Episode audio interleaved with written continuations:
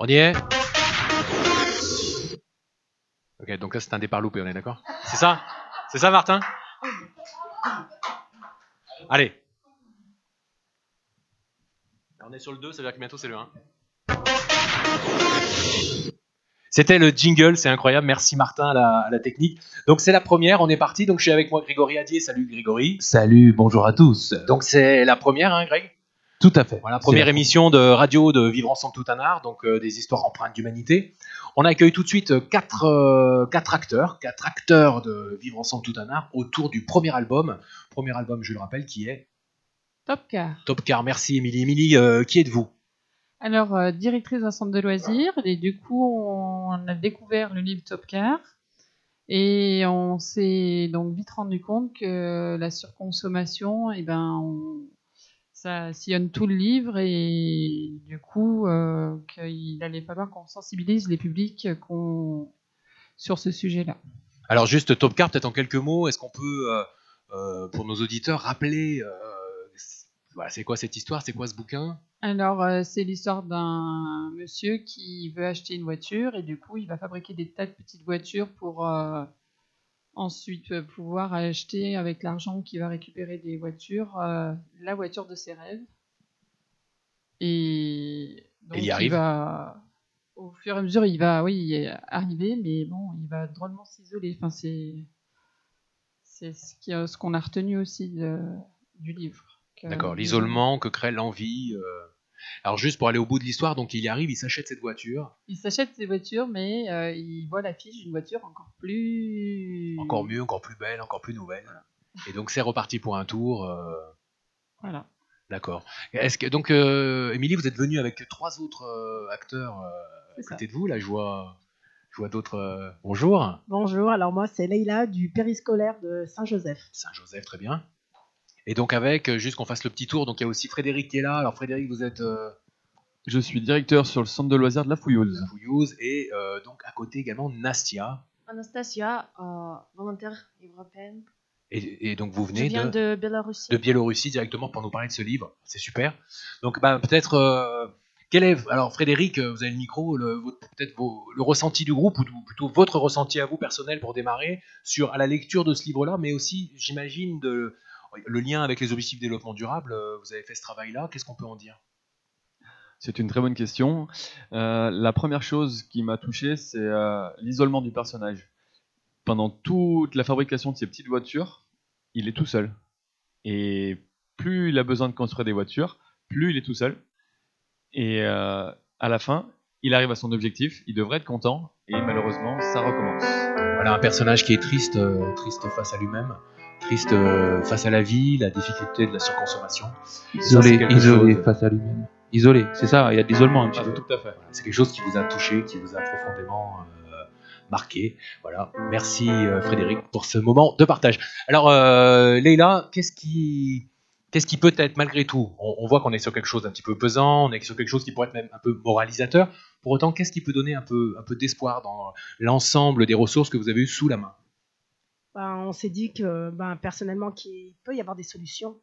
Il peut y avoir des solutions et puis on a, on a des consciences. On a nos consciences. Donc euh, voilà, à ce moment-là, on pourrait peut-être agir. euh, on va essayer d'agir à notre échelle. Vraiment euh, à notre petite échelle.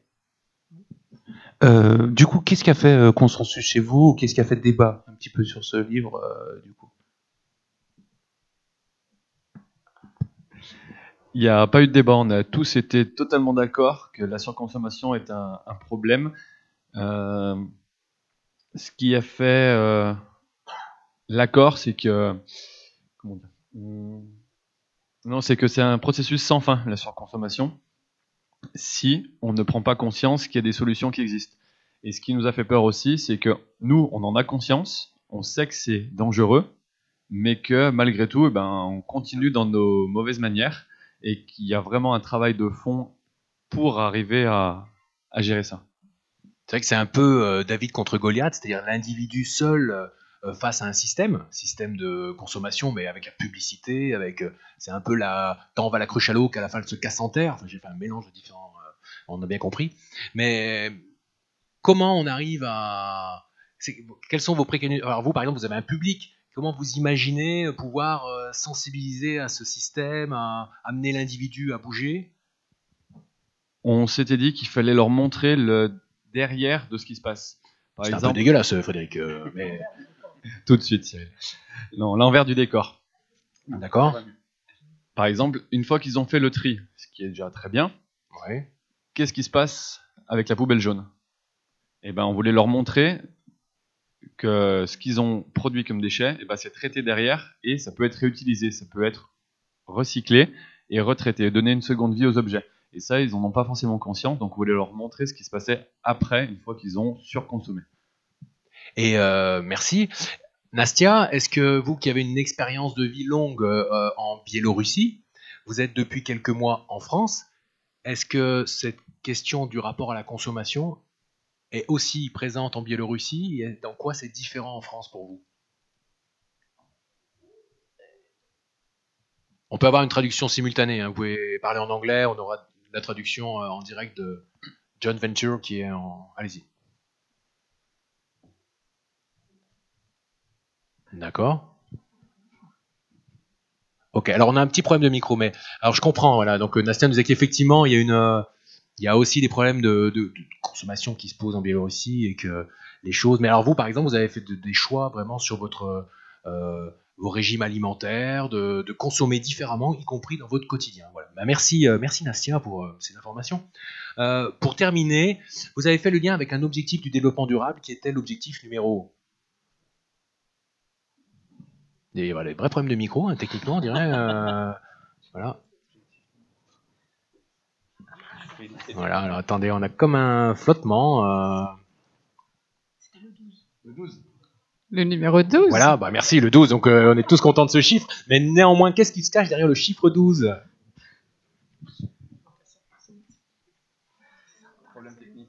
Voilà, donc on a perdu, j'ai l'impression. Comme, le- euh, consommation et production responsable. Voilà, d'accord. Écoutez, ça tombe bien, parce que c'est un peu le thème du livre. Est-ce que du coup, vous avez, vous êtes, qu'est-ce que vous pouvez nous dire de cet objectif-là?